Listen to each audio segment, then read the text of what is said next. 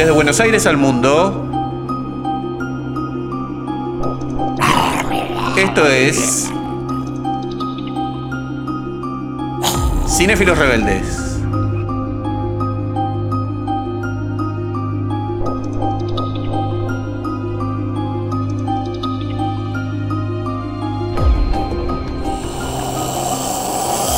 Hola y bienvenidos al programa número 41 de Cinéfilos Rebeldes.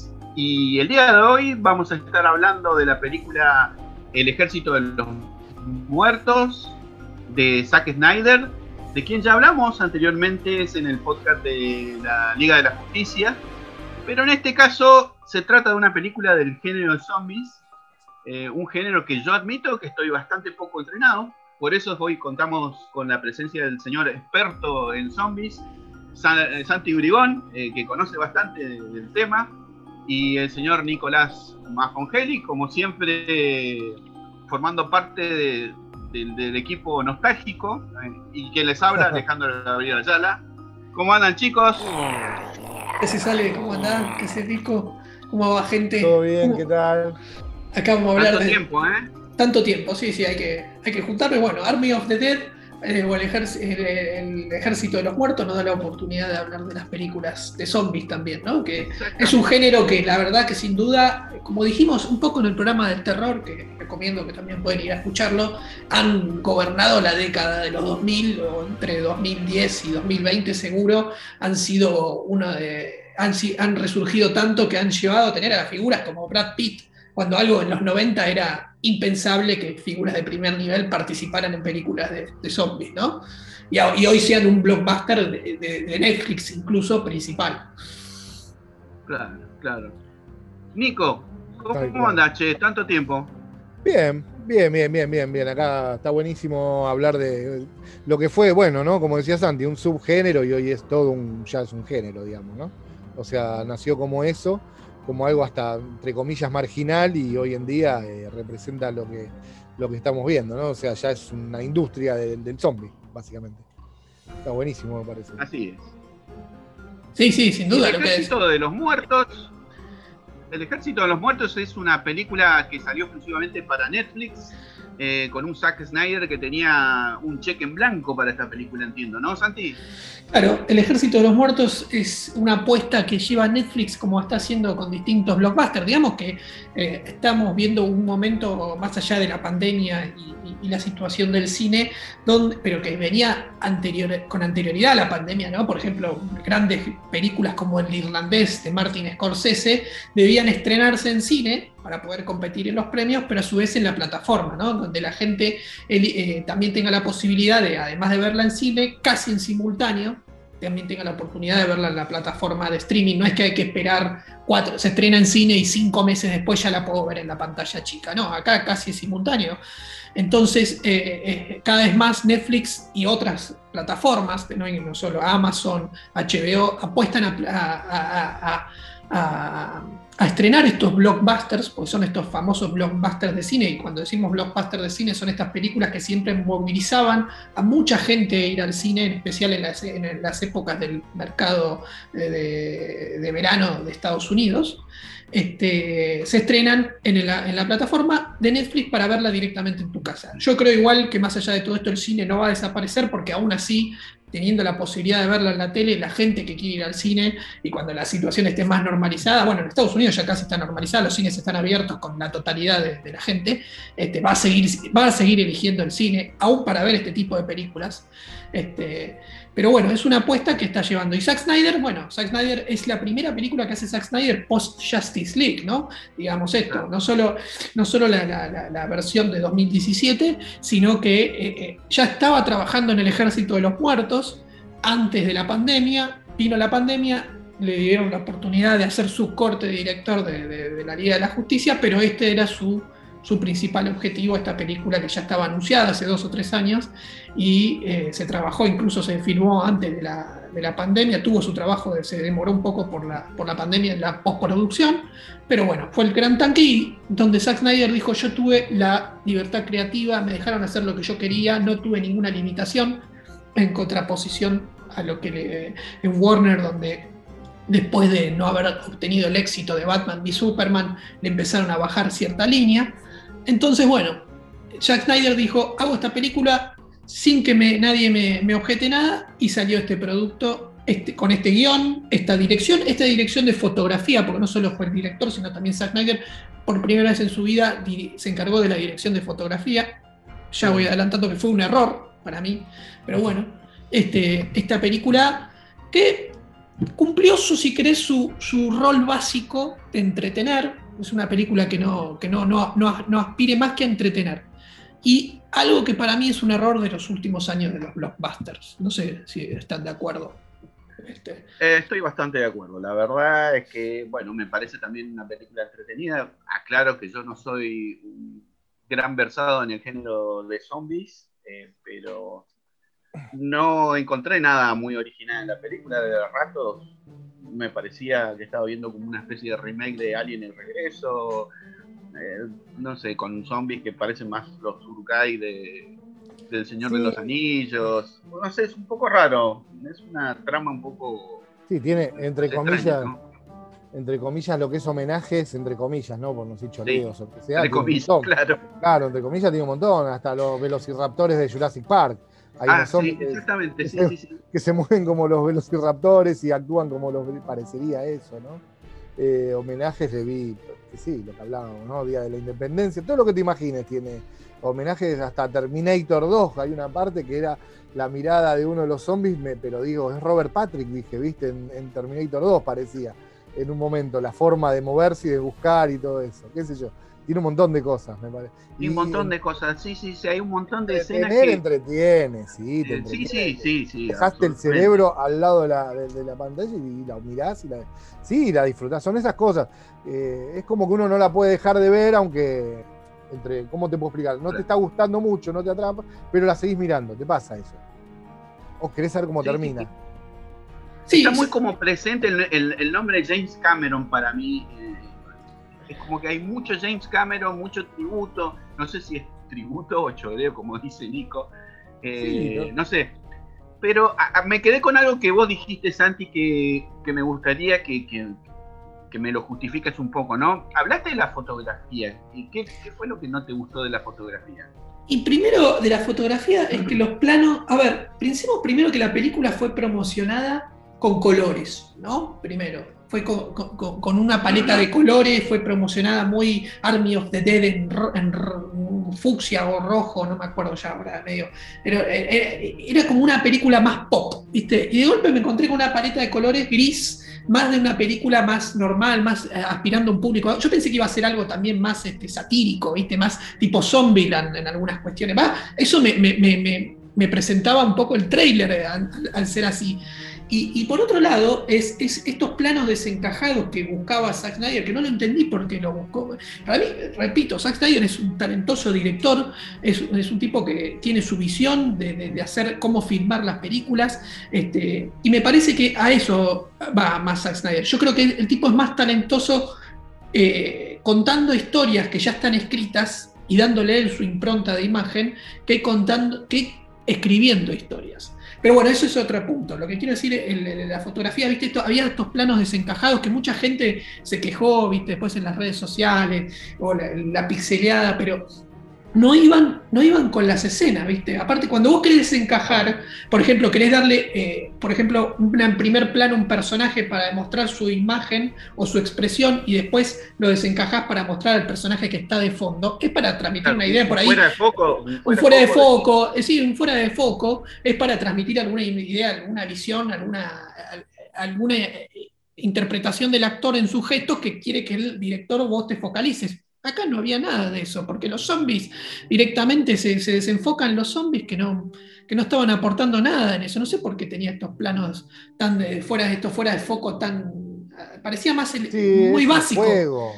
Pero, lo que vos decís de, lo, de, la paleta de colores y la foto, eso se ve en la secuencia de títulos, es una secuencia de títulos de otra película, no es de la misma película. Es una música con una secuencia de títulos eh, totalmente diferente a lo que vas a ver. O sea, ojo, eso es una jugada, un juego que puede tomarse, una atribución que se toma para, qué sé yo, sacarte un poco de contexto, ir metiéndote.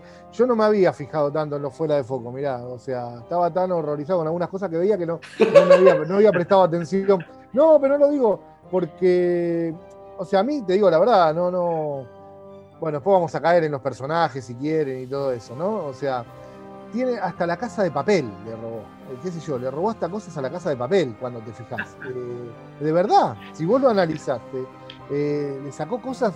El, japonés, ¿cómo se llama? El malo, el, financista o el que da la idea, destapa, destapa una maqueta del casino y me hizo hasta recordar a cuando el profesor les muestra que vamos a robar, profesor, y el tipo mira allá y estaba la maqueta de la casa de papel. Bueno, pero eso es porque, no sé si es copia de casa de papel, eso es la típica, es, la típica trama de, de, esa es la típica trama de eh, asalto a un, a un a una caja fuerte, ¿no? Digamos, la maqueta. El reclutamiento también, el reclutamiento. Pero esas son las típicas tramas. Este, igual acá no tenía sentido que el propio dueño de la caja fuerte les vaya a robar la caja fuerte y no le dé la combinación de la caja fuerte. Este, porque no buscaban plata. Este, así que no, sí fueron a buscar plata. En teoría iban a buscar la plata que cobró el seguro. pero ellos sí. Ellos sí. Pero el tipo no. Bueno, pero alguien le tendría que haber preguntado, che, ya que vos sos el dueño de la caja fuerte, ¿por qué no nos decís directamente ah, cuál es la combinación de la caja fuerte? En vez, de mandar a un en vez de mandar a un especialista. Ahora, que el tipo que tiene un localcito, ¿viste? Como puedo tener yo una relojería, después sea un experto en abrir caja fuerte, es bastante eh, medio como tirado los pelos. Pero escucha, eh, esto es con spoiler, no me acuerdo si lo hablamos. Sí, sí, con spoiler. spoiler, spoiler. Me quedo tranquilo, ¿no? No sabía por las dudas. Sí, spoiler, a lo loco. Está bien. A lo loco. Y no, y, podemos ir ahora un poco también, o sea, más allá de todo esto, eh, al, guion, ¿no? Yo, a ver, lo que por ahí Zack Snyder está bien que diga que tenga libertad, y yo creo que los directores tienen que tener libertad toda creativa y tiene que todo, pero a veces está bueno también que tengan a alguien que les marque, ¿viste? A veces, que si todos te van a decir todo que sí, ¿viste? Al fin y al cabo, esto Ale, con vos lo hablamos con Lucas por ahí en las precuelas, ¿no? Sí, sí. a, Lucas en las precuelas hizo lo que se le, todo lo que no le habían dejado hacer para la original. Y está bien, o sea, me parece, hay, puedes tener muchas buenas ideas, pero a veces vos las pensás en tu mente como una buena idea, pero cuando vos las ves, se las mostrás a otro y te dices, por ahí, esto no es tan buena idea. Pero bueno, eh, Rick McCollum, que fue el productor de las precuelas, era el empleado de Lucas. Entonces, tu productor, si es tu empleado, te va a decir todo que sí. claro, no te cuestionan nada. No te cuestionan nada. Es, de acuerdo a lo que dice el director. bueno, acá la En este caso de Zack Snyder, el guionista también, ¿no? El guionista y la productora es la mujer. Con lo cual, viste, o sea, todo en familia. todo en familia, te falta alguien que te frene en algunas cosas, viste. Y otra cosa que Zack Snyder escribió esta, esta, esta, esta, historia con personajes tan vacíos, pero a pesar de que él vivió la peor tragedia que le puede pasar a un, ser humano, que es la pérdida de un hijo, en este caso una hija, eh, si hay algo que él quiso transmitir de, eso que sufrió a la relación entre padre e hija eh, eh, en esta película del personaje de Dave Bautista con la hija, quedó muy forzado, muy, muy, muy, muy básico. Entonces no pareciera como que si era alguien que quiso transmitir esa idea de que perdió una hija y lo quisiera transmitir lo que es una relación padre-hija, no queda bien escrito, digamos, ¿no? Digamos eso. Hay, hay, hay una, para mí entró en un club que eran dos, en un momento tengo memoria dos, ¿no? Snyder para mí. O sea, en eso. Eh, es, ponerle los trillizos, si querés. Roland Emmerich, Michael Bay y ahora entra este. O sea, son, claro, ¿entendés? Son los trillizos, porque los podés comparar de todo punto de vista. Sí, filman de puta madre, es espectacular. Eh, o sea, rompen lo que se te imagine. Tienen presupuesto millonario. Ahora, no busques profundidad porque no vas a encontrar nada. Pero, o sea, si vas a escarbar, es una escenografía buena, son buenos efectos, es entretenido y es eso, ¿no? La película, perdón, no, no quiero ser terminante. Para mí, la película, yo me entretuve, ¿eh? te digo en serio, porque decía, bueno, qué sé yo, ¿viste? Eh, tenía un par de aspectos que vos decís, bueno, me enganché en dos o tres cosas pero no busques más nada. pero es interesante lo que A mí me encantó que te, planteaste lo de, lo de la relación. No hay, no existe esa escena, esa relación, digo. No está, no, no, hay profundidad. no te queda nada. No, no lo cree, pero aparte no, no es creíble. nunca estuvieron juntos, más allá de que él, él la abandonó y todo. No es hija de él, o sea, pero no lo digo eh, actoralmente. No, no ves ese nexo. No, está pero primero que no está desarrollado bien el conflicto, porque está bien, Dave Matista mató a la madre porque se había convertido en zombie. Bueno, te puedo entender, eh, pero... Y segundo lugar, la motivación de ella de entrar a la ciudad para rescatar a, dos o tres personas fue muy forzada. Aparte la sabía... Un minuto, 35 segundos antes se le plantea la, el Sí, no, y, la sabía con... La motivación era, era era salvar a unas amigas que al final no qué pasó con esas amigas. Y además eso, las había conocido hacía un minuto, con lo cual no tuvimos ah. tiempo de. No, pero perdón, antes quiero decir algo que señalaste ahí de Michael Bay y Roman. Eh, a Roman Emmerich lo corre un poco, pero Michael Bay y Zack Snyder también han dirigido, o Michael Bay empezó siendo muy popular dirigiendo comerciales. El tipo sabe vender un producto y vos ves las películas de Michael Bay y cómo mueve los autos. Parece un comercial de autos, ¿viste? Sí, sí, sí, sí, El tipo es muy talentoso para venderte una idea en, ese, en la imagen. Hay, hay, hay, escenas de Michael Bay que me gustan, esos planos de abajo y girando la cámara, que es más muy de comercial, ¿viste? Vos lo ves en Bad Boys, lo ves en La Roca. Este, este, son esos planos que vos decís, este es Michael Bay. Bueno, Zack Snyder yo creo que tiene una visión también de, que es talentoso en eso, pero que por ahí filman bien, pero más para ideas eh, ya escritas y por ahí no, no, es tan talentoso como guionista. pero no lo ponga, o sea, ¿entendés? Ponelo a vender un coche, ponelo a vender un. Pero cuando tenés que desarrollar un personaje, en, cine es eso, si no, bueno. Eh, eh, si vos lo cuando tiene que desarrollar. Yo te soy sincero, eh, ¿cómo es Dave Batista? No lo tengo, Dave Batista. ¿Dónde estuvo antes? ¿Dónde Yo lo tengo que haber visto. Eh, no, sí, este, está, en, Guardianes de la Galaxia, está. Ah, eh, sí, sí, sí. Marvel. Blade Runner también. En Blade Runner. Blade Bueno, yo, en Blade Runner está Pero acá, pobrecito, viste, claro, yo lo tenía, pero no, no, no, ni nada. O sea, está bien, es una película de zombies, pero si vas a hablar de. Hay películas de zombies que están bien hechas. Bueno, la que, la que tenés vos de fondo, los chicos, bueno, la gente no lo ve, eh, está bien hecha. ¿Entendés? O sea, hay un contenido. Pero esta es eso, es divertirme un rato, el que come pochoclo y come, comete la salida a comer mientras ve una película que lo haga, y después, bueno, nada más.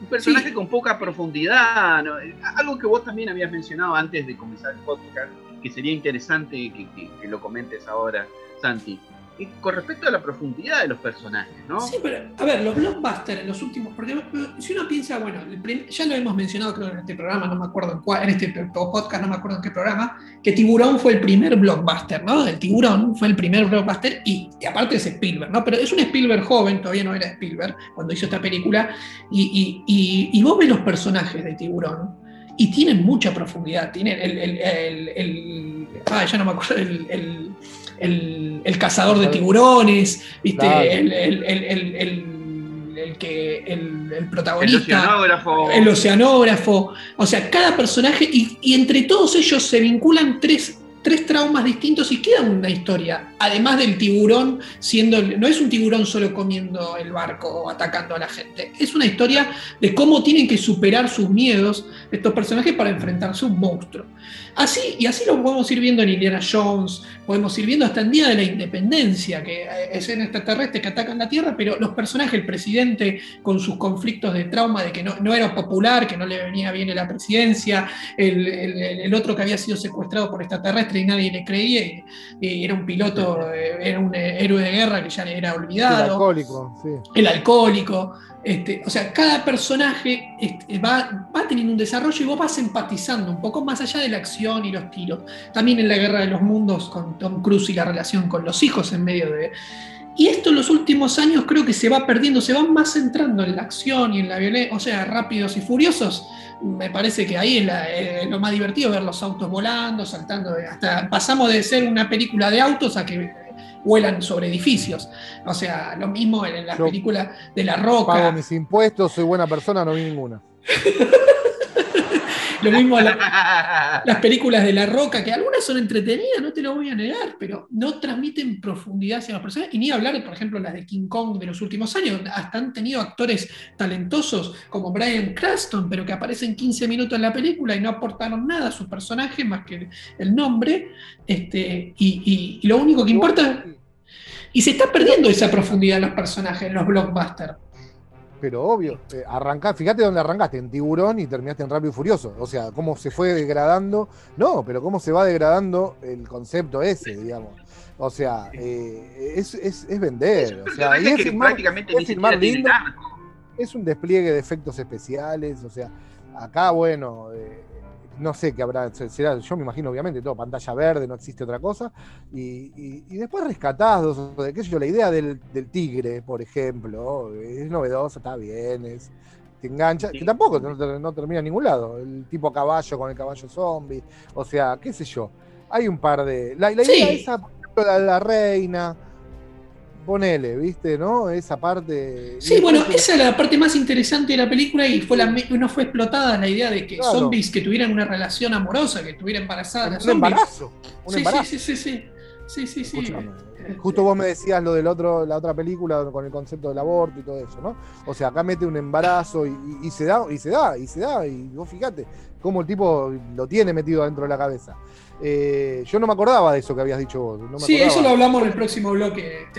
No, está bien, yo lo había visto la otra. Sí. Y el concepto ese del embarazo es algo, viste, como bueno, ah, bueno, viste, iba, daba para, daba para. Ojo, por ahí Zack Snyder también por ahí se burla de nosotros los espectadores o los que quieren o los que analizamos eh, varias veces sus películas a ver qué mensaje tiene. Hay una escena que está el, afroamericano que le dice, eh, eh, cuando ven los cadáveres quemados de los tipos que se parecen a ellos, dice, podría ser que somos nosotros en un loop viste, constante, y tú dices, uh, sí, puede ser así, viste, o, incluso de que hay extraterrestres, bueno, ya se sabe que es medio que extraterrestre o que son androides, se ven que a veces los ojos de uno le brillaba, son cosas que por ahí Zack Snyder las puso a propósito, pero que no tienen ningún sentido, no le quiso dar nada, solamente para decir, uh, mirá que, cómo se interpreta, cuando no hay, no hay nada que interpretar. Es una película sobre zombies, de, tipos entrando a una ciudad que está eh, infestada de zombies a, robar plata y nada más. No, hay que hacer otra interpretación.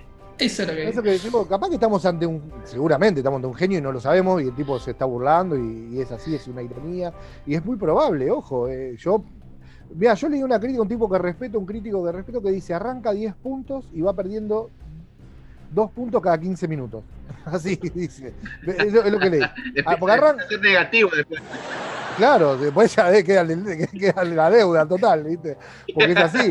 arranca y va perdiendo 2 puntos cada 15 minutos. Y a mí no me pareció eh, tampoco tan así. Me, pareció que sí, obviamente. Después va, vos decís, bueno. Aparte tiene 820 finales, ¿viste? Porque nunca termina.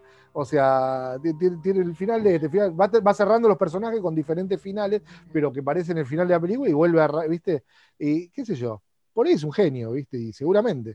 Sí, es, un director que tiene su, estrategia, que arma. Es, un tipo que, aparte, no sé por qué divide tantas aguas. O se lo ama o se lo odia. No hay. No hay no hay. A mí me gusta Snyder.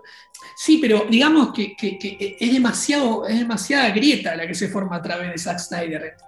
O sea, eh, eh, o sea los, fanáticos de DC lo aman por cómo ha interpretado, y yo te digo, el tipo tiene mucho amor por los personajes y ha, sabido castear muy bien hasta los personajes, los actores que han interpretado a Superman como Henry Cavill, Gal Gadot como Mujer Maravilla. Creo que en eso, o hasta, hasta a Ben Affleck como Batman, ha sido aciertos enormes.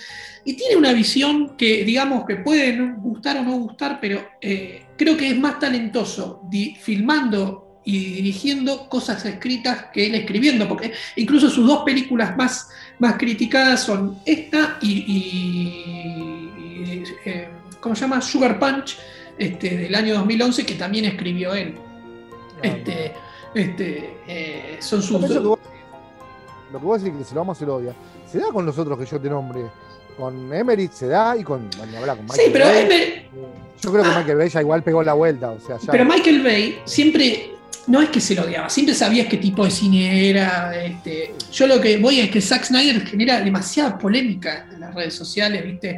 Pero bueno, yo creo que se perdió una oportunidad del tipo, en el sentido de que siempre rescató de que eh, en esta película tuvo mucha libertad creativa. Bueno, o, efectivamente es lo que él quería hacer y es o sea, ¿es eso lo que él quería hacer? ¿O faltó alguien que le dijera, che, por acá, viste, o sea, la relación padre-hija está medio, o sea, medio forzada, más teniendo, el- o sea, uno puede o no tener el contexto de que él escribe la historia, por ahí no, por ahí no quiso escribir, a, a ver, a él no le importa escribir sobre lo que él sufrió porque no, no le interesa, él escri- a, él a él le gusta escribir porque a él, esto lo reconoce él, historias sobre hombres fuertes porque a él le gusta hacer ejercicio, le gusta, fíjate que todos los personajes son siempre de él, son musculosos, entrenados, él, él destaca siempre también la idea del personaje fuerte que se hace valer por... No, no individual, individualismo, ¿no? pero sí que, que- que es el, el fortachón, el, el macho o la hembra, ¿sí? ¿viste? Claro. O sea, son esos los personajes que le gustan, ¿no? no el eh, porque vos fíjate que el personaje más sensible del grupo era el, el que. El cerrajero. eh, El cerrajero, pero era un tipo for- for- fornido, ¿viste? No, no, no era, un, no era el, el cuatro de copas, ¿viste? De, de las películas viejas. Sí, sí, sí, es verdad. Es verdad. Qué grande, ¿no? Pero bueno, qué sé yo. Es, lo que es, fue. Ya está, es una película que uno en. ¿Cuánto te la olvidas? ¿En una semana ya te la olvidaste? Es así, claro, obvio. Si te. Ah, eh, Después están esos personajes que, los escriben en cinco minutos, como la Coyote, ¿no? La chica que es la Coyote. O sea, no lo digo, porque hoy, decir esto suena como ah, eh, políticamente incorrecto. Y no lo digo desde ese lado. No la ves Coyote, no puede ser nunca una Coyote esa piba. Ah, ¿Entendés? O sea, ¿eh? no, me hiciste acordar algo cuando entran con la coyote y están todos esos zombies quemados, va, todos esos zombies Sí. secos. Y dice, no, cuando llueve, viste, se reaniman. Sí. Y dije, uy, cuando vuelva a llover, acá se pudre todo. Y nunca, Nunca llovió. Entonces, No vio toda la película. ¿Para qué no dijeron ese dato? ¿viste? Sí, Ni, ni un caño de agua roto, O sea, ¿viste? Por lo menos. Por lo menos vendrán una secuela por ahí, pero sí, ya destruyeron la ciudad, con lo cual, ya está. no sé. Nos tiraron Claro, tiene esos datos así que vos decís, ¿para qué lo pusiste? Son todos cabos sueltos que van dejando. Yo te Como las dos mujeres que van a rescatar, que vos decís, ¿para qué pusieron esas dos mujeres y al final Y, pero para meter a la hija, pero le puedo haber buscado otra vuelta, ¿viste? O sea, tenía que hacer entrar a la hija y forzar la relación ¿Por perdida. ¿Qué pasó dentro- con Me, me perdí en esa parte. ¿Se murieron en el helicóptero al final? ¿Qué- qué? No se sabe, no se sabe qué pasó. No se sabe. No, sabe, la piloto se muere, la piloto se muere y no sabe qué pasó con ella. No, no, que te quedas así como que. Ah, claro, la piloto también. Bueno, y el, y el, y el que quedó adentro de la caja, no, teóricamente la caja nunca se trabó, porque si no, no sale nunca más de ahí adentro. O sea, quedó entornada la puerta. Y la radiación tiraron una bomba atómica. Claro, bueno, pero la caja fuerte, fuerte. No, pero después sale de la caja fuerte. Ah, después sale, claro, por eso, después sale, claro, una atómica. Y sí, Y a encima va, sé. alquila un jet, pone la plata así, ¿viste? Como es muy turbio, ¿viste? Voy a la- a- al, al aeroparque y le digo, quiero un jet privado y le, le pongo 100 mil dólares arriba de la mesa. ¿De dónde sacaste la plata? Justo en Estados Unidos, aparte. ¿Sabes cómo llaman a la policía? Pero la te ve y ya llamó a la cana, ¿entendés? O sea, es imposible hacer eso, más allá de que es un juego. Eh, Sí. Decir que, decir que uno el abono lo pagó y ya está, está ahí adentro y uno Si no, bueno, viste, qué sé yo. Ya sería hacer una denuncia, llamar al 911 y todo eso, porque- por lo que uno vio, pero claro, es así, no queda otro. Pero bueno, está ahí, ya está, es un momento, uno la, qué sé yo, se Y va acordará a cada tener tanto. secuela, ¿eh? Va a tener secuela. No, pero Va a 25 tener va a secuela. 25. va- va- va- Buen nivel de reproducción la película, ¿no? Fue un éxito, digamos. Sí, claro. El, el marketing, el marketing fue un éxito. La película fue vista, fue una de las más vistas de Netflix. Este, y, y aún así, este, con todos los detalles y errores que estamos contando, va a tener una secuela. Con lo cual, a ver, por eso, al fin y al cabo, el público eh, sí, eh, busca entretenerse, eh, a- apagar el cerebro como, o dejar el cerebro en la boletería, como dice Nico. ¿Viste? Este, eh, acá, el- Está bien. El cerebro lo dejamos en la mesita de luz. Claro, Ah. pero está bien. Y un asterisco con los blockbusters. Igual hay blockbusters eh, en los últimos años también. O sea, por ejemplo, el cine de superhéroes, también más allá de, de toda la polémica que se armó con Martin Scorsese, hay algunas cuestiones siempre de buscar alguna profundidad en los personajes y sin duda también hay directores que han apelado a hacer blockbuster un poco más pensativos como Christopher Nolan. ¿no? Este, más allá que todavía no vi su última película, pero eh, Nolan hace blockbuster y siempre trata de desafiar un poco más al, al público, ¿no? Este, este, no, no quedarse con la básica. Pero bueno, hay otras películas que van más a lo básico, más y más y más. Este, y algunas son decisiones de los productores, pero acá en este caso Zack Snyder siempre tuvo la libertad creativa, él dijo, y bueno, salió este, este producto. No deja de ser para mí un talentoso director eh, y, sabe muy bien dirigir, pero creo que debería haber en esta película eh, tomado otras decisiones artísticas a mi gusto. ¿no? Ah, que llame a un guionista, con un guionista lo soluciona. Sí, sí, un guionista que se un supervisor de guion, que lo lea otro antes de que se vaya a filmar, ¿entendés? O sea, eh, es así, que le peguen, ah, aparte en la tierra de los guionistas, ¿no? O sea, si hay, si hay un lugar donde, donde nació la profesión es ahí, ¿viste? Tiene, vos me decís, fue un éxito, obvio, ¿cómo no? La tenés en tu casa directamente, ¿entendés? Eh, distinto era la otra época donde vos ibas, pagabas una entrada al cine, o vas al videoclub y la tenías que ir a alquilar, ahí lo quiero ver, ¿viste? Con el primer boca en boca. Eh, película se prende fuego. Pero acá la tenés en tu casa, estás sentado, empezás a mirar que uy, y, es atrapante el tráiler. Inclusive aunque el boca en boca sea malo, como vos la tenés ya en la, en la, grilla, decís, bueno, la veo, total. Este, yo te puse el ejemplo, para, para, para fuera del país no sirve, pero el ejemplo, bueno, pobrecito, ahora no está más entre nosotros, Mauro Viales. Vos mirabas, Mauro, o, el ejemplo Howard Stern en Estados Unidos, ahí lo van. Eh, la mitad de la gente lo mira porque le gusta, la otra mitad para ver qué va a decir, lo odia, pero quiere saber qué va a decir. Sí, querés ver si es tan mala de última, ¿no? No existiría. Si es tan mala como dicen. Claro, no existiría lo bizarro, ¿entendés? O sea. Sí, pero esto no, no, apela a lo bizarro, ¿eh? eh quiere apelar a, no, acá, acá, premium, total. Eh, uno no sabe si recomendarla, si no recomendarla, ¿viste? Son esas cosas que te pasan a veces con las películas. Bueno, por ahí la intención de Zack Snyder fue apelar a un entretenimiento básico y listo, no lo tenemos que. Ya está. Ya está. Lo logró, ¿eh? lo logró. Y, bueno, si ese era el objetivo, lo logró básicamente. Es decir, yo quiero mostrar a unos tipos tirándole tiros a zombies y punto, ya está. No, no te aburrís nunca, eso es verdad. Al menos yo no me aburrí. Sí, pero bueno. podemos decir como positivo, ¿no? claro. o sea, te encontrás en esa situación. Sí, sí, sí. Yo creo que pocas veces le damos a una película tanto un caño como hoy, ¿no? es que se lo merece, ¿viste? es así, qué sé yo. Eh, pero nos va a pasar y va a pasar y va a pasar con, bueno, con, con las plataformas, esto va a ser todo el tiempo. Porque ahora esto va a tener que ser superado también. Bueno, otra cosa positiva que yo rescato de, esta película es, eh, es, el soundtrack. Tiene un, soundtrack bastante interesante, ¿no? Sí, sí, sí. Algo que Snyder siempre trata de buscar es, canciones que vayan más con estas escenas. Más, y lo logra muy bien siempre con las primeras escenas, con o las primeras partes de sus películas. Exactamente. Bueno, si a ustedes les parece, vamos a escuchar una canción. Que es de la primera parte de la película. Viva Las Vegas de Richard Cheese y Alison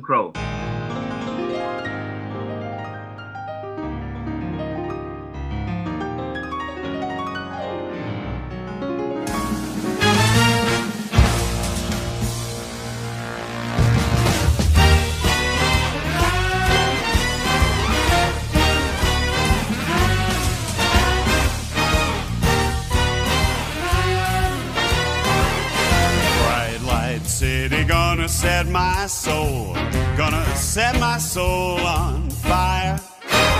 Got a whole lot of money that's ready to burn, so get those stakes up higher. There's a thousand pretty women waiting out there, and they're all living devil may care, and I'm just the devil with love to spare. So, viva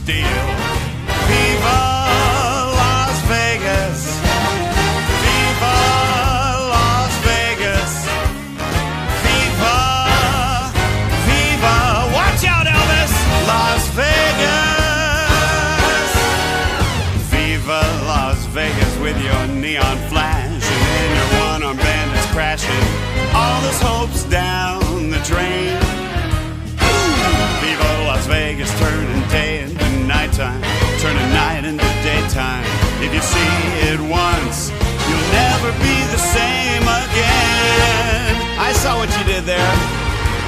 And now, ladies and gentlemen, joining me at the microphone, Ms. Allison Crow. I'm gonna keep on the run. I'm gonna have me some fun. If it costs me my very last dime. Sing it. If I wind up broken, well, I always remember that I had a real swing in time. I'm gonna give it everything I've got. Lady luck, please let the dice stay high. Let me shoot a seven with every shot. I'm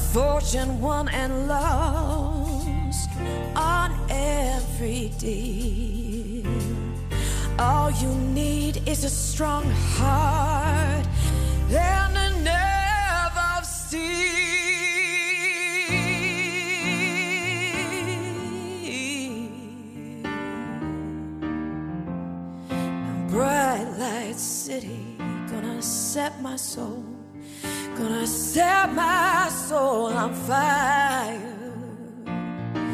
Got a whole lot of money that's ready to burn, so get those stakes up higher. How I wish that there were more than the 24 hours in the day.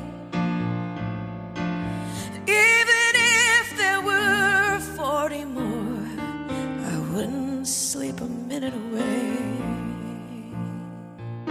Oh,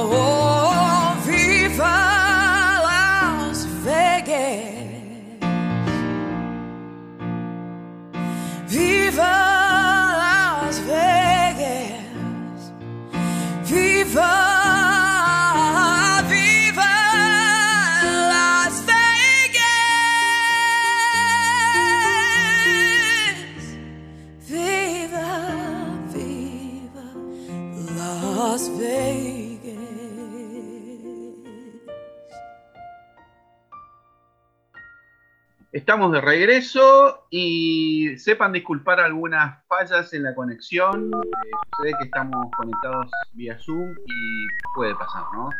Si hay algún corte, generalmente. Vaya en mi conexión. Así que continuamos. Y vamos a seguir con los clásicos de zombies, ¿eh? que Santi los conoce bastante bien. George A. Romero. Sí, Romero es el. Bueno, Romero es el padre. Si bien Bela Lugosi, eh, que hizo Drácula, ¿no? Esto es muy conocido Sí. en la década del 30, 40, creo que la- la- la- también en los 50, hubo algunas películas de zombies. Es Romero el padre, y es el Romero el que nos da las reglas básicas de zombies, ¿no? Eh, hay que matarla con un tiro en la cabeza, este, y eh, la mordedura te convierte en zombie. Por lo menos esas reglas básicas nacen con Romero y su, y su primera película, ¿no? Que, eh, eh, se estrenó en el año 1968. Hay un par más, ¿no? Después, que no se, no, no se respetan siempre, pero algo, una crítica social total, me parece. porque nace también de ahí, es una metáfora también de eso. Y a mí me da la sensación, en base a lo que uno fue viendo, eh, cuando las películas de zombies están bien hechas, siempre terminan mal. me, me da la- me da esa sensación, ¿no? Puede he ser. Visto cosas, he visto cosas, pero comúnmente eh, dijimos que hablábamos con spoiler, el final de, de- de la noche de los muertos vivientes, y no, Y sí, es un final muy mal. Bueno, la, claro. la no- la Noche de los Muertos Vivientes es del año 68.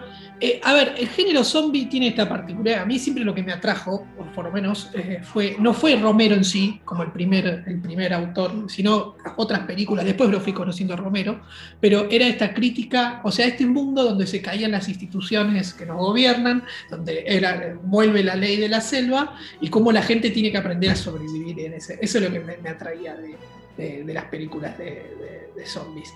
En la, en la Noche de los Muertos Vivientes, eh, Romero siempre hubo una, una idea de si fue intención o no de Romero hacer una crítica social. Estamos en plena Guerra Fría, habíamos pasado la, hacía cuatro o cinco años la, la- la- la- la crisis de los misiles, que, Los que misiles. casi, que casi este, eh, entablan una guerra nuclear entre Estados Unidos y la Unión Soviética, con lo cual ese miedo a un apocalipsis nuclear estaba muy vigente.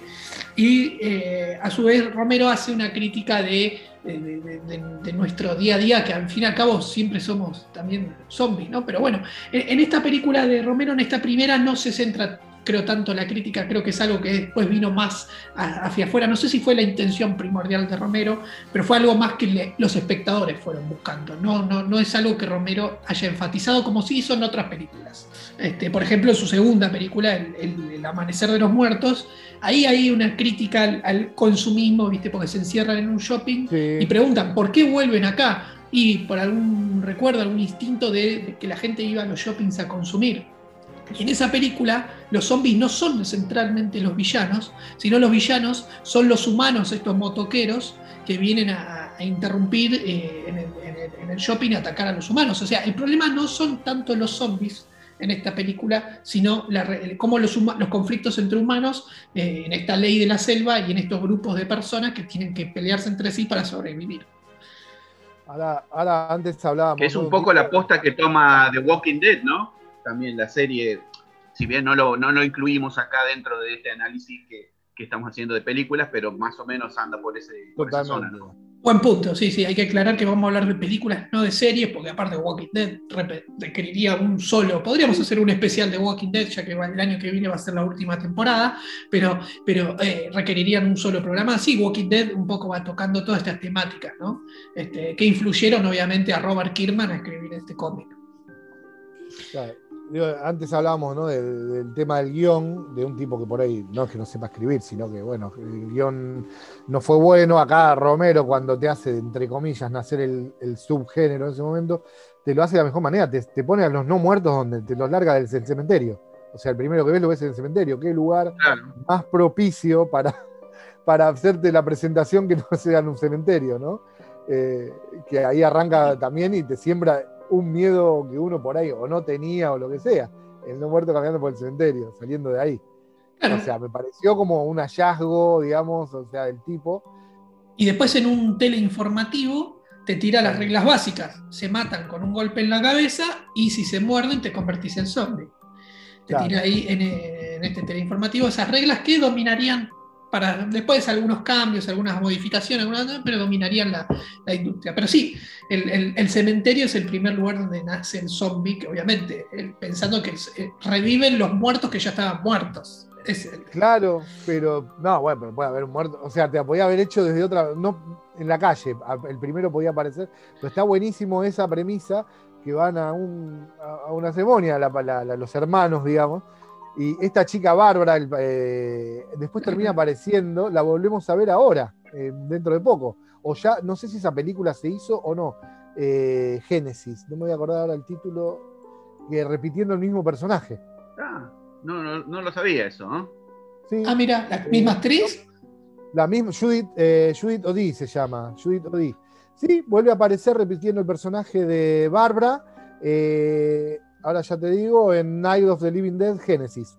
Ah, mira. eh, es de 2015, sí. Yo no la vi, Es bastante No. nueva. no la vi, no la vi. Repitiendo. Haciendo de ella de grande, que tiene que ver con otra chica, la hace de, de chica y de joven, como un repaso, digamos, ¿no? Pero era, era algo así lo que estuve viendo. Yo no la vi esa película y pasó muy, me da la sensación que pasó muy desapercibida.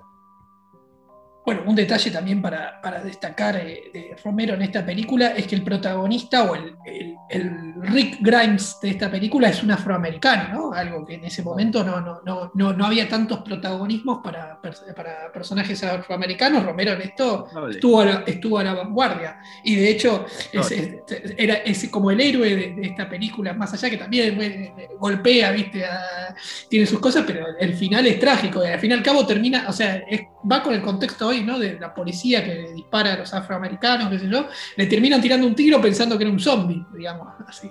Y que el héroe, el, héroe no podía ser negro.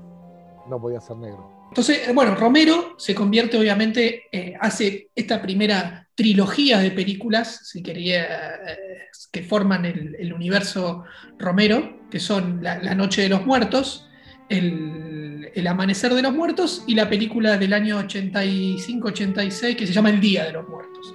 Esas vendrían a ser las grandes trilogías de, de zombies, que después tuvieron su remake en, en los 90 eh, y en los 2000. Pero el zombie en los 90 era un género under, ¿no? Eran películas under o eran remake, no, no, no, no eran megaproducciones. Sin embargo, en los 2000 empiezan a hacer megaproducciones. Y una de las primeras grandes megaproducciones es la película de Zack Snyder, El Amanecer de los Muertos de 2004. Eh, acá Zack Snyder apela a la espectacularidad que no tenía por ahí las películas de Romero, en- en- y además por tener además más tecnología y más presupuesto. Más allá de que las películas de Romero pues, eh, bastante bien van con la época, digamos, han enve- envejecen bien aún así, este, eh, de, de- de- de no tener el presupuesto ni la tecnología que podían tener las películas de zombie hoy. Pero Zack Snyder hace ahí su primera película, es este, este remake.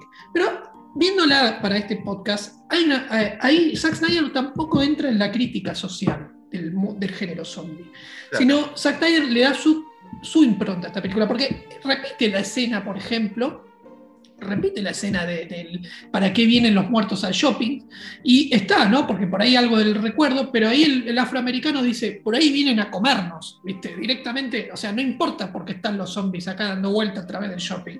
O sea, no es algo que vaya a profundizar. Y tampoco hay un conflicto con otros humanos.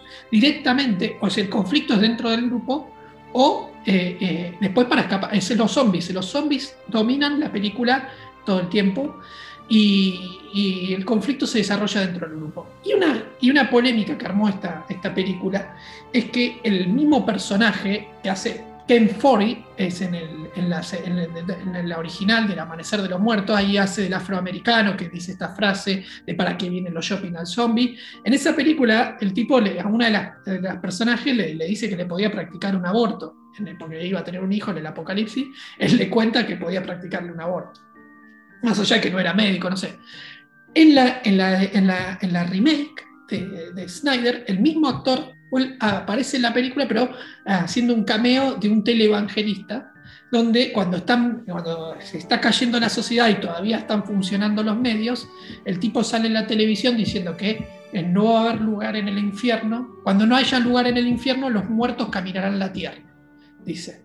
Y, él, y entre los motivos que él señala para que, este- los zombies son un castigo de Dios, señala que es primero el libertinaje sexual, segundo el asesinato de niños por nacer. Curioso, ¿no? Que el mismo actor que hacía un personaje que iba a practicar un aborto ahora. ¿verdad? Y tercero, y, el, y, y aún más polémico, es el, el matrimonio entre personas del mismo sexo. Por este guion, que es escrito eh, por James Gunn, el autor también de Guardianes de la Galaxia, y por Zack Snyder, se muy criticado. Y de hecho, esa escena en Netflix no está, está cortada, no la está. Ah, Este, sí, eso está mal para mí, ¿no? Que corten la escena. Sí, está, está, está bien que, bueno, uno pueda de- debatir y cuestionar, obviamente, me parece bastante, hoy en día, hasta creo que Zack Snyder, hasta por ahí habrá cambiado de parecer. Este, este, digamos que en el 2004 la idea del matrimonio igualitario todavía no era, se estaba debatiendo, todavía no había leyes en ningún país. Creo eh, España en 2005 recién fue uno de los primeros países en aprobar el matrimonio del mismo sexo, con lo cual, eh, eh, pero con lo cual está bien que se haya cambiado la tolerancia eso. El aborto es un tema. Cultura de la cancelación. El, claro, el aborto es un tema que es muy polémico y obviamente no deben entrar porque aparte eh, no es tan blanco y negro.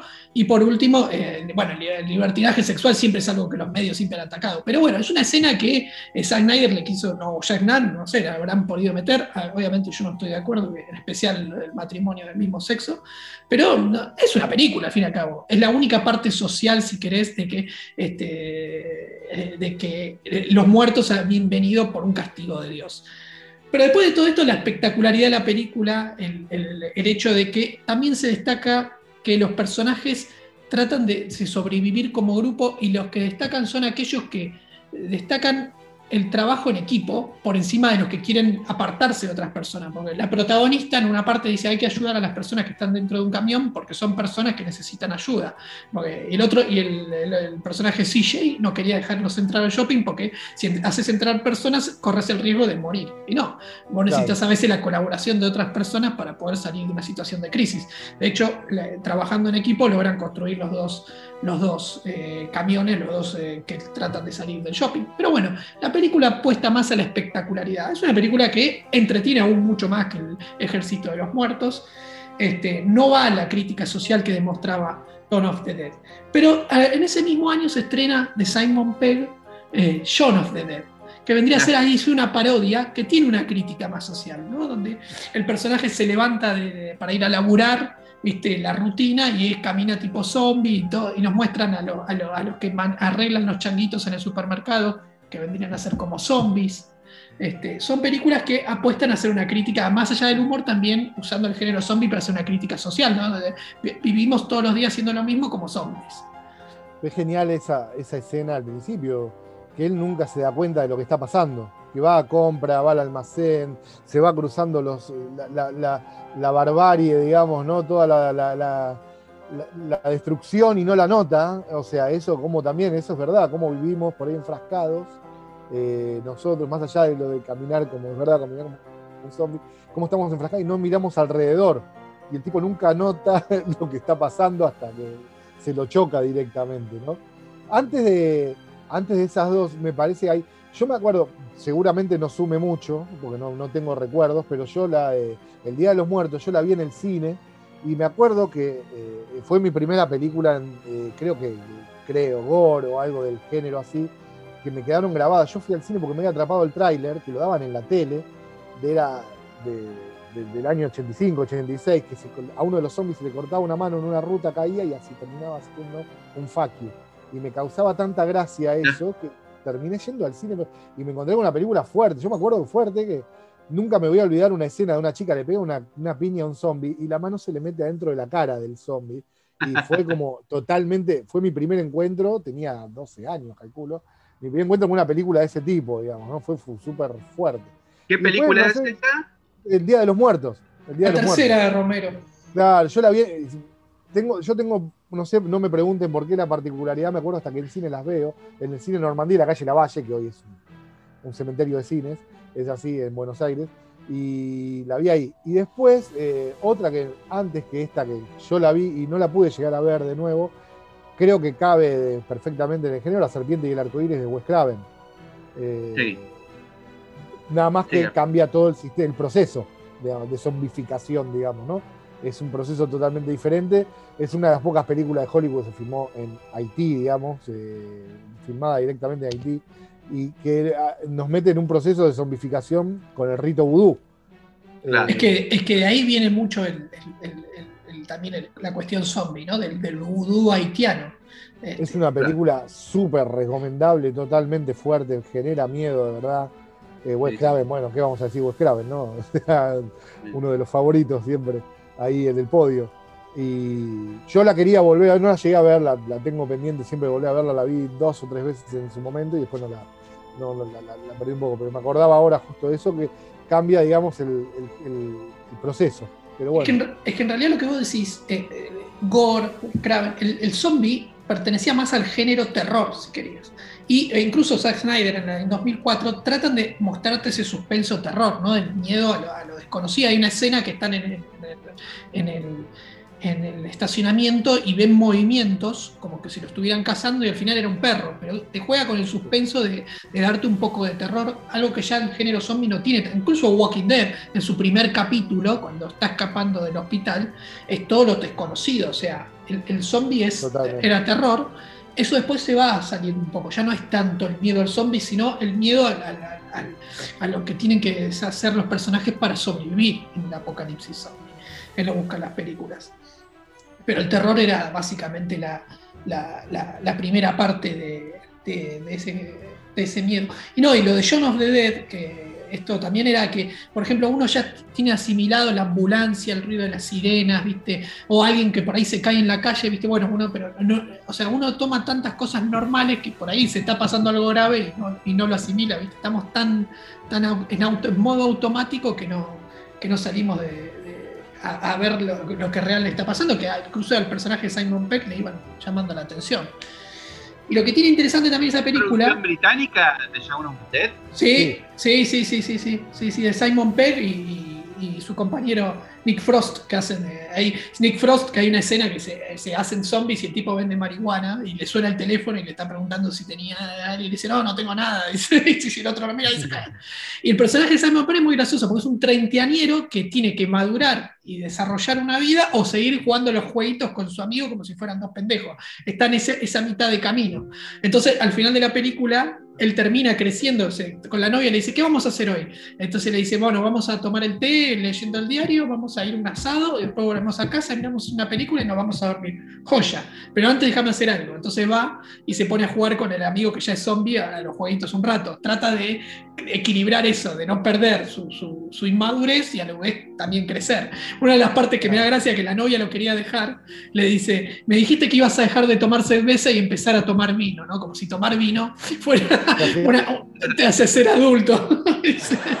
Ay, la escena de los discos, cuando empiezan a matar, los que quieren matar a zombies, que le tira. No, ese no, que es, de- es una edición limitada que le empieza a tirar discos sí, a los sí, sí. Le tiran de Dire Stripes, dice Dire Stripes. Sí, tiralo, Y tiralo, tiralo, tiralo. Es memorable, esa escena es genial. Con los discos sí. es genial. Sí, No, sí, es una película maravillosa. No, es una película que, está muy bien hecha. Pero bueno, los zombies empezaron a pegar y Walking Dead lo llevó más masivo y, y- y digamos que, ahora, ahora no olvidemos que los zombies tampoco es exclusivo del mercado norteamericano. En 2007 tuvimos en España Rec, que fue una película muy bien hecha, terror puro, bien suspenso, filmada cámara en mano, que la verdad que la, la pegó tanto que tuvo su remake norteamericana llamada Cuarentena, pero sin duda no superó a la española, que, que es una película muy buena. Sí, sí, y si hablamos también de producciones británicas, tenemos eh, 28 días después del Ah, 2002. sí, Bueno. sí. El de Danny De, Boyle. de Danny Boyle, también. Ahí, incluso con una regla distinta. el director de. El director, sí, Exterminio es una de mis películas favoritas de zombies. Aparte, ahí juegan con que los zombies no están muertos, sino que están vivos, pero que tienen como una rabia. Este, rabia, exactamente, Sí, sí. a eso quería llegar. Sí, sí, sí, que es Bien No, raro. un zombie diferente, ¿no? Es, es, es una persona viva infectada con, con algún virus. Claro, de hecho después empiezan Ahora a pasar hambre. lo que yo no me acuerdo cuál fue la primera película que, que rompe otra, otra regla que creo que por ahí estaba establecida y no era tan así, que los zombies caminan y no corren.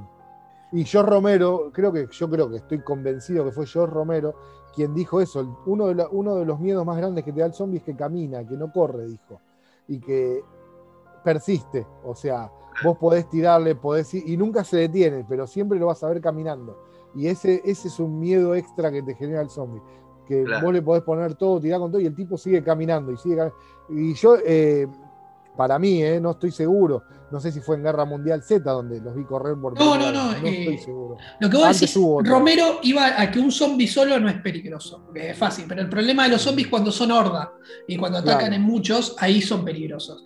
En- en- por ejemplo, en el amanecer de los muertos ya corren ahí, ya tienen, no este, se, tiran, se tiran arriba de los autos. Este, sí, el problema del zombie eh, que corre, el- lo peligroso es que te, no, te- te está corriendo, ¿viste? Son- es más difícil de matar. Este, pero el, el zombie que quiere más que camina lento, el problema es cuando son un montón, porque obviamente vos podés estar matando, matando, en un momento te vas a cansar y, no, Sí. y, no- y siguen cayendo, siguen cayendo, siguen ca- Ese es lo que, el problema de Walking Dead, cuando eh, o sea, ya tienen que matar a un montón, no, no- ya, eh, Se ese- queda sin balas. Yo no me acordaba, yo El Amanecer de los Muertos había en su momento hace mil años y no me acordaba de ahí el detalle.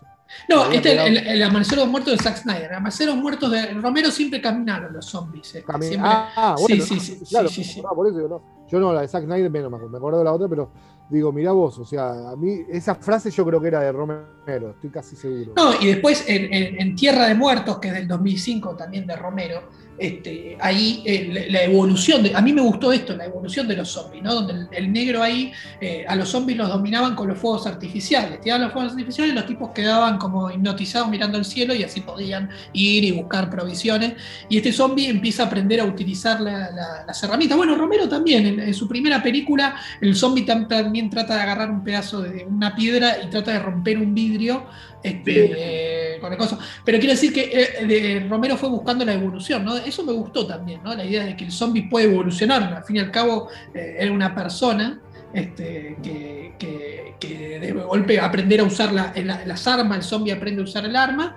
Y de hecho, esa película, Tierra de Muertos, de 2005, este, que está Denny Hopper, que hace el villano, este, eh, esa película termina con que los zombies van a vivir la tierra, la- heredan la tierra a ellos y buscan sobrevivir ellos en un, en un nuevo mundo y los humanos se van lejos y bueno, la- ahora empieza a ser de los zombies y los humanos tendrán que buscar otro lugar para sobrevivir. Ese es el, el- el final de la película donde el, el negro ahí, que es el zombie inteligente, tiene un arma, tiene una herramienta y los demás zombies están aprendiendo a usarlas. Eh, la evolución, estaba buenísimo eso. Eh, y después, bueno, ya tenés la explosión, ya ahora, ¿no? Lo, lo- lo que estamos viviendo seguramente sea lo que estamos viviendo hoy. Desde que se dio con, Sí, esta, con, la yo- con esta versión. En, en 2009 tuviste Zombieland, que también fue una película donde pegó Ah, bastante, con Emma Stone, este, Sí. Woody Harrison. Woody Harrelson. Sí, sí, sí. sí, Sam. Donde ahí Bill Murray. Bill Murray, o sea, Pilar- bueno, a mí me llamó la atención ese momento cuando lo vi a Bill Murray, viste, uh, es como, wow, un Ah. actor, un actor de renombre aparece en una película de zombies. Eh, fue una forma distinta de contar dar. una historia de, de zombie, ¿no? O sea, con un- comedia, viste, el personaje de Burry Samuelson dice, mi mamá siempre dijo que era- iba a ser bueno para algo, que iba a decir que iba a ser matar zombies, ¿viste? Le, le- agrega un tono cómico y producción que, que que fue muy, muy exitoso en su momento. Este, No, pero ahí es como lo que decías vos antes que se empieza a dar. El género, ya empieza a ser género, empieza a ser tratado de otra manera eh, y, y empieza a tomar actores de, ya de, de renombre, ¿no? Que no, no, no estrellas o por ahí de series o de cine clase B o cosas así, sino ya Claro. empieza a crecer. Empieza a tomar. Bueno, igual eh, la que yo te decía, la serpiente y el arco iris, está bien, pero Bill Pullman en ese momento no era el Bill Pullman que fue, que fue después. Sí, todavía no, no, no era tan No, conocido. No, no, no, no había Y- sido presidente. y no había dado, no había dado su No me acuerdo, discurso. Daniel, no me Un acuerdo. discurso, sí. Claro. Después acá un- uno lo copiara un, un intendente de Salta. Es genial. El mejor discurso en la historia de las películas. Y lo dijo sentido el tipo. Este, no, eh, hablando en serio, mm, eh, lo que vos decís, el género, bueno, obviamente Walking Dead influye mucho en esto también, este, de llegar a un público que no solía consumir el género zombie, pero en 2013 tuvimos Guerra Mundial Z con Brad Pitt y una mega producción, donde ahí los zombies eran como hormigas ya, ¿viste? No solo corrían, sino que hacían esta... Es que, Para de hecho, el, el director dice que se inspiró en las hormigas para hacer las escenas de los zombies creando estas montañas para, para trepar. Se inspiró en, la- en las hormigas.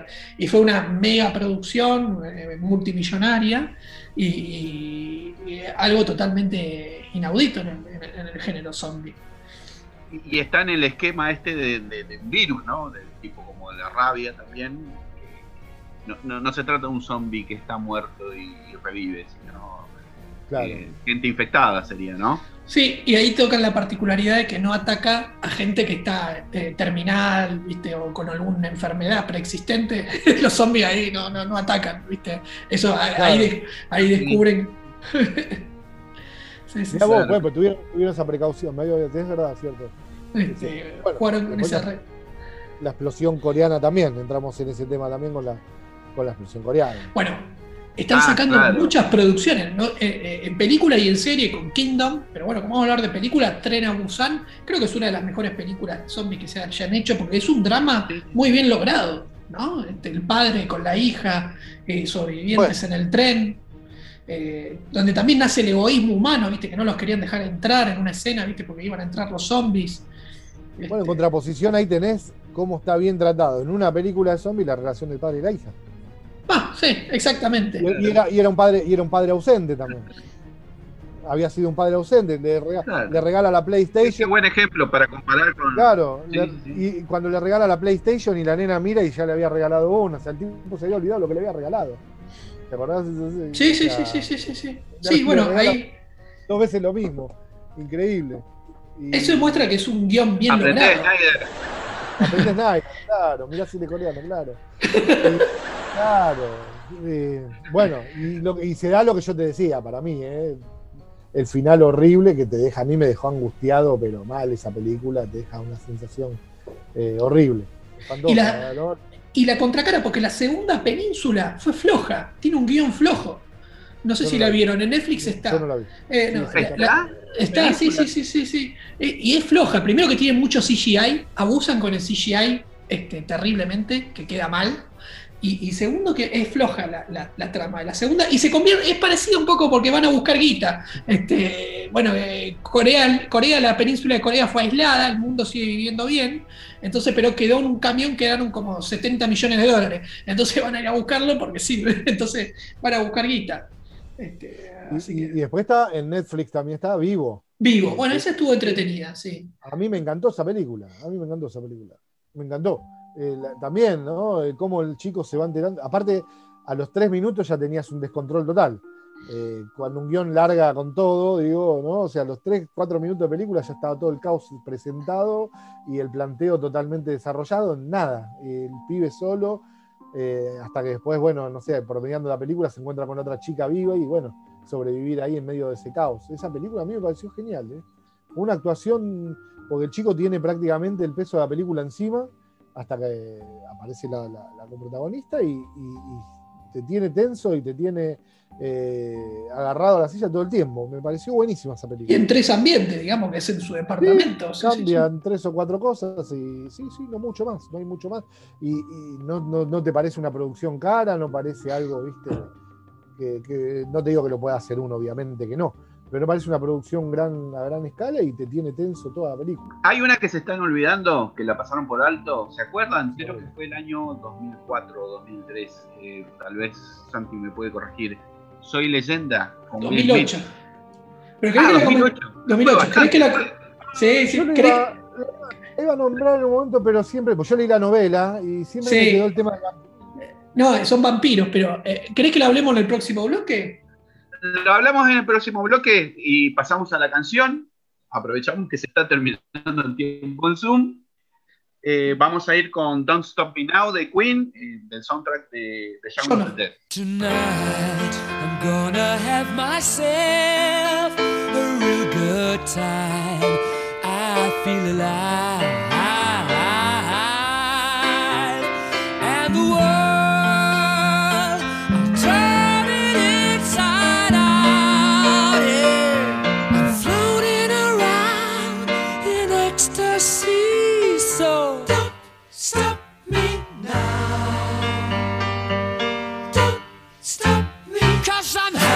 good time, having a good time. I'm a shooting star leaping through the sky like a tiger, defying the laws of gravity.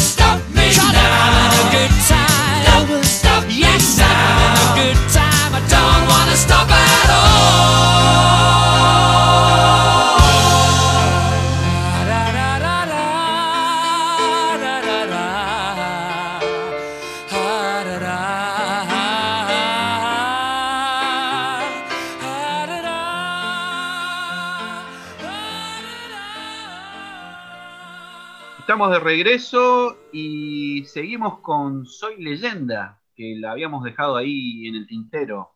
A ver, contame, Santi, del 2007, que acá la vimos en el 2008. Sí, no, sí, no sí. me acordaba que era tan reciente. Es correcto, eso es verdad. Se estrenó acá en el verano de 2008, sí, 2007, donde también tenía la particularidad, soy leyenda, de que en una parte, cuando está Will Smith, eh, su personaje, en, en el- en Manhattan, ahí en, en la, la- en la- en la- la parte más conocida, hay un cartel que se ve Batman v Superman, o sea, una- Ah, el logo de, Sí, sí. Así que ya se estaba anticipando este producto que, que tanto se estaba escribiendo. Pero bueno, Soy Leyenda es. La podemos meter en el género zombie porque tiene algunas cuestiones de mundo apocalíptico, ¿no? Este, seres que, que se alimentan de otros humanos. Aunque estaba. eh, Soy Leyenda es un remake. Es una película de eh, Charlton Heston de Omega Man, eh, eh, donde los Simpsons, en el capítulo de que los franceses tiran la bomba atómica en Noche de Brujas, parodian a, a- a esa película de Omega Man, donde, este, porque a su vez Omega Man está basada en el libro Soy leyenda de Richard Matheson, que son vampiros, producto de, de Claro. la guerra nuclear, este, son vampiros que incluso hablan por eso, este, de Omega Man también. Este, lo, incitaban a Neville, Robert Neville, el protagonista, a salir de la casa, ¿viste? Para comérselo. Este, pero Soy Leyenda creo que como remake incluso es superior a la original. Es una película muy bien lograda, muy entretenida, bien musicalizada, ¿no? con la música de Bob Marley este, en distintas escenas. Este, la relación, entre- aparte de acá, eh, Will Smith actuando solo, ¿no? mostrando el, el drama este de una persona que está aislada y, la falta de contacto humano, ¿no? algo que podemos decir que la pandemia nos ha hecho vivir un poco eh, este, más, Claro. más fuerte, y su relación con el perro, ¿no? con la perrita que tanto se encariñó que se la quiso quedar. El dueño le dijo, no, macho, este, el entrenador de la perra. tío". Así que este, este, es una película bastante muy bien lograda y, y acá también, ¿no? Nace la cura contra el cáncer. Este, tenemos un cameo. Si, si en la película respetaban lo de la novela de que atacaban por las noches. Sí, No me acuerdo, exactamente, sí, lo sí, en la respetan. película sí. Sí, sí, lo sí, lo respetan. sí, sí, no. Sí, yo la vi sí. muy al pasar, te digo la verdad, no, no. La novela fue tremenda, la novela es tremenda. Sí, la novela está buenísima. Está re- súper recomendada, si no la conocen, no la vieron, no la leyeron, leanla porque es alucinante. Pero sí, claro, la- la- el cambio que tiene también es ese, ¿no? Que atacan por la noche. ¿no? O sea, e- ese- esa vida diurna que hacía él para después poder, poder encerrarse. Claro, de hecho en una parte de la película que hay mucho estrés es cuando la perra se va a buscar el, al ciervo, se mete dentro de una fábrica oscura donde ahí ves que están como internando los, los bichos estos. Claro. Este, y, y después se escapa y ves que al sol lo- lo- lo- lo- le lastima la piel. Este, ah, por eso tienen que atacar de noche. Así que Totalmente. sí, sí, sí, sí, soy leyenda. Es, es- es uno de los- zombies hechos con CGI, ¿no? Sí, sí, sí, sí. Sí, sí, sí. Cuando le atacan la casa, eh, también está buenísima esa escena, ¿no? La verdad que es un- una película muy, muy bien lograda. Este, eh, siempre se habló de que iba a tener su secuela, pero bueno, creo que es, un- es una película que cierra ahí. Este, este, así que. Sí, sí, sí, queda muy bien. Y después el universo Re- Resident. Bueno, Resident. Evil, digamos que es el videojuego que ha marcado eh, por excelencia, donde el videojuego da miedo. Esto de que los zombies eran terror, es un, juego, un videojuego que sale en 1996, si mal no me equivoco. Yo lo jugaba en la computadora cuando era, era niño, y ah, después en la PlayStation 1, así que estamos hablando de ya 20 años. Te- Tenía este- una versión arcade tenía una versión. Sí, sí, sí, sí, es que Sí, sí. empezó siendo... Pero lo, Acá. lo- lo que empezó siendo era que además eh, esta era una aventura, una aventura gráfica donde tenías que, viste, buscar la llave para abrir la puerta. No, so- no es que era un juego de ir y matar zombies, sino a veces tenías que escapar de los zombies, porque no, no Claro. tenías las armas, no tenías las herra- herramientas para luchar contra los zombies. Y bueno, la franquicia de Resident Evil, digamos que empezó bien y después se vino para abajo en unas películas que ya no tenían ningún sentido. Este, Es el rápido y furioso de los zombies, digamos. eh, bueno, es una buena analogía. Es una buena analogía. Eh, eh, yo las dos primeras películas, quieras o no, un poco la disfruto porque me hacían acordar algunas cosas del videojuego. Después se de, la, de la tercera para adelante se, se fue todo al carajo. Este, perdió sentido la, la trama totalmente. No, la 1 estaba muy buena, la 1 era genial. Nada, la 1, aparte, ¿no? Eh, La, la idea de la, la corporación maligna, viste ahí, Umbrella Sí, Corporation Umbrella, en la espalda. Este, siempre es algo, es algo. Cuando empezó el, al el Santo tema Padre, el mismo logo, ¿no? se- empezó el tema del coronavirus, decían que había una industria china que se llamaba Umbrella, que había trabajado en esto. Entonces, entonces sí, así que, así que este, Ya lo van a hacer, no te das problema. No, totalmente. Y después, para destacar, hay películas de zombies que apilan más a un trato humano. Por ejemplo, Maggie, donde también es una relación padre-hija, donde es, no es un apocalipsis zombie, no, no, o sea, los zombies se pueden curar incluso en esa película, o, eh, eh, todavía no, no, no está, no es, no es que empieza la epidemia y va rápidamente concatenándose hacia la devastación, sino que la gente sigue tratando de vivir una vida y ahí es el, el- drama de, un padre que trata de curar, a la hija que está mordida, ¿viste? que no se convierta en zombie. Es una película distinta, una forma diferente de, ver el, género, ¿no? Y Schwarze, Arnold. Eh, y Arnold ahí siempre lo bancamos, Arnold que, que- que vuelve. Siempre, eh, aún aunque no es un actor dramático que se destaque en especial por el drama, digamos que aún ha, ha aprendido a mostrar un poco más de expresiones, no hacer el robot Terminator que le quedó perfecto, ¿no? Este, y que tanto después lo utilizó en los 90 con todas sus películas. Arnold siempre destaca. Así que Sí, Ah. sí, sí, carismático como pocos. Deberíamos dedicarle un podcast exclusivo a él, ¿eh? sí, podría ser Arnold, a Stallone hay que bancarse como se la o bancó. por ahí, un po- por ahí uno, uno Un doble. tipo que ¿no? nunca perdió su acento alemán. Sí, sí, sí, y que, un podcast y- Arnold Stallone. y que, y que si bien han tenido una decadencia en sus películas, quieras o no, hoy, so- hoy se los extraña esa añoranza de esas películas, más allá de que son algunas más de Rambo o Stallone, pero, eh, o Schwarzenegger ha hecho también películas muy flojas. Este, quieras o no, los tipos han, han- marcado un- una forma también de hacer cine a su manera y que es muy disfrutable hoy en día. ¿no? Así que- Y, y por último, o que la pueden ver en Netflix, si no la vieron, una película que a veces uno no la tiene en tintero. Yo la fui a ver al cine cuando tenía las entradas gratis con Movie Club, este, eh, Overlord, Operación Overlord, que mezcla la Segunda Guerra Mundial con experimentos nazis y zombies. La verdad que es muy entretenida. El, des- el- el- el- el- el- el desembarco de los paracaidistas, la primera escena es digna, es un rescatando al soldado Ryan versión paracaidistas, que está muy bien lograda recomiendo que la, que la vean, si no saben qué ver en Netflix a veces, Overlord es, una película que, la van a disfrutar, no, no la voy a hacer spoiler, juega con esto también, de lo- no es zombie per se, pero hay experimentos, hay cosas así medio raras, y la verdad que es muy entretenida la película. No solo cumple en entretener, sino que está bien lograda, y muy buena acción, la verdad que es para disfrutar. Buenísima recomendación, ¿eh? Nico, eh, ¿alguna recomendación de zombies? No, de lo que hablábamos, no, no, no. O sea, ver la primera siempre, los que no vieron eh, eh, La Noche de los Muertos de Romero, que la vean para ver el, el nacimiento. Para mí esa es la, la Porque hay mucha gente que no la vio, muchísima gente. que no- y, y increíblemente se consigue en Netflix, eh, en Netflix, perdón, en YouTube. Está cargada en YouTube en muy buena calidad encima está. Está en HD en YouTube. Sí, y está subtitulada. pero No me acuerdo si está subtitulada en YouTube. Así que la pueden ver ahí tranquilamente. Y sí, Homero es el padre de los zombies y, y hay que ir a las bases. Hay que Hay que verla, hay que verla. Blanco y negro, todo un ejercicio muy, muy, muy. La colorearon, después cometieron la aberración, sí, quien hizo eso que la coloreó. ¿Quién la- Ah, no, no sabía. Está colorada y hay una versión en colores también, sí, sí, sí. sí. Pero bueno, vean la original, como, como él la pensó, como él la ideó y, y ese nacimiento, ¿no? Es el nacimiento de los zombies que conocemos hoy en día. Y después hagan lo que quieran con el ejército de. con, con- con el ejército de los muertos, de la- hagan lo que quieran, si se quieren, qué sé yo.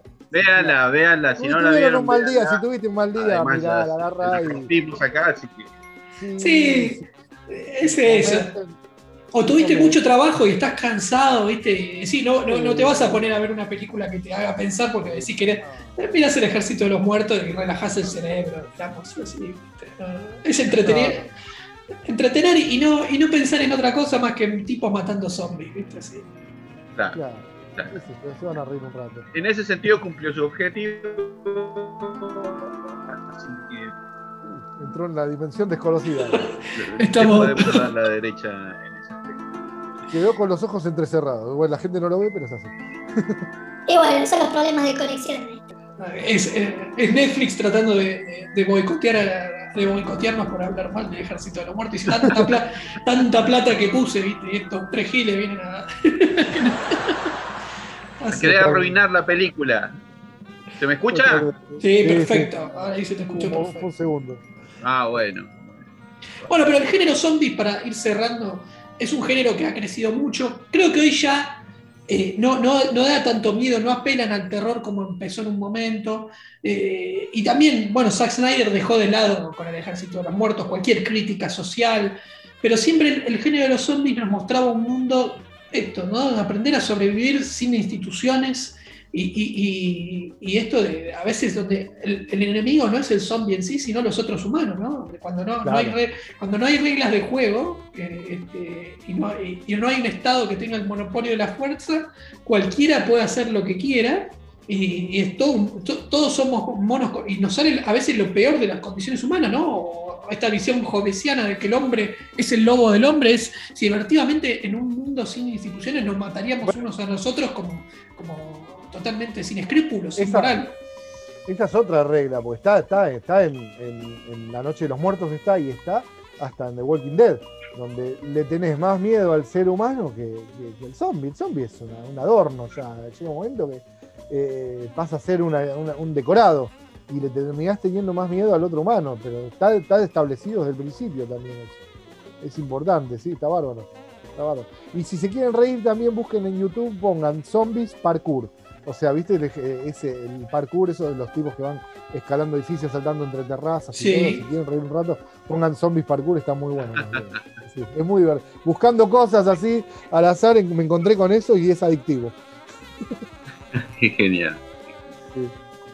Bueno, chicos, bueno. la verdad ha sido una charla fantástica y me alegro estar en presencia de gente tan conocedora de De los- zombies, porque yo aprendo también un poco de ustedes, ¿no? Porque realmente a mí el género zombies no fue un género que me atrajo mucho, pero después de tener esta charla, la verdad es que me dan ganas de rever un montón de películas. Totalmente. Eh, hombre, Y también, bueno, y no olvidemos, la, bueno, como Walking Dead la serie, pero hay series Dead Set, unas británicas, ¿no? Donde juegan que entran el gran hermano y se produce un apocalipsis zombie Sí. y los que están adentro es una genial serie, miniserie de zombies. In the Flesh, otra serie británica excelente sobre zombies, donde son zombies recuperados que tienen que readaptarse, o sea, se han curado, pero siguen estando muertos, pero están, están, son muertos vivos, pero ya no quieren carne humana, ¿no? Y tienen que reinsertarse a la sociedad. Otra serie distinta sobre zombies.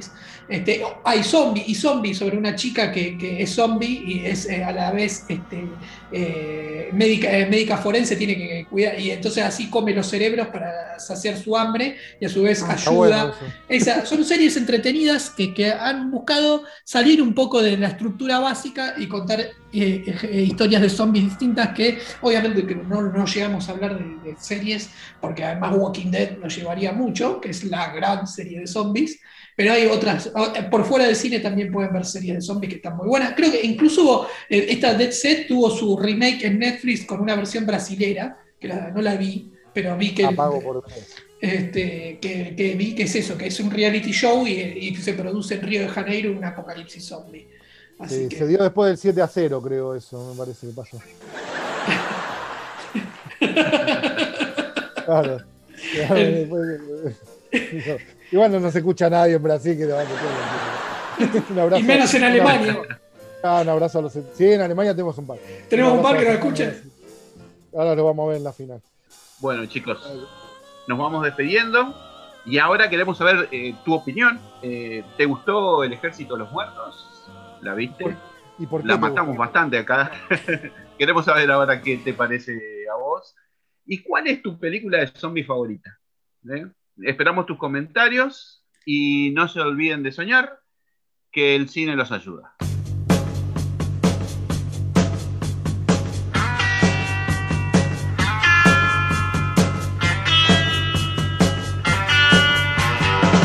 Síguenos en Facebook, en Instagram y escúchanos en Spotify y en iVoox.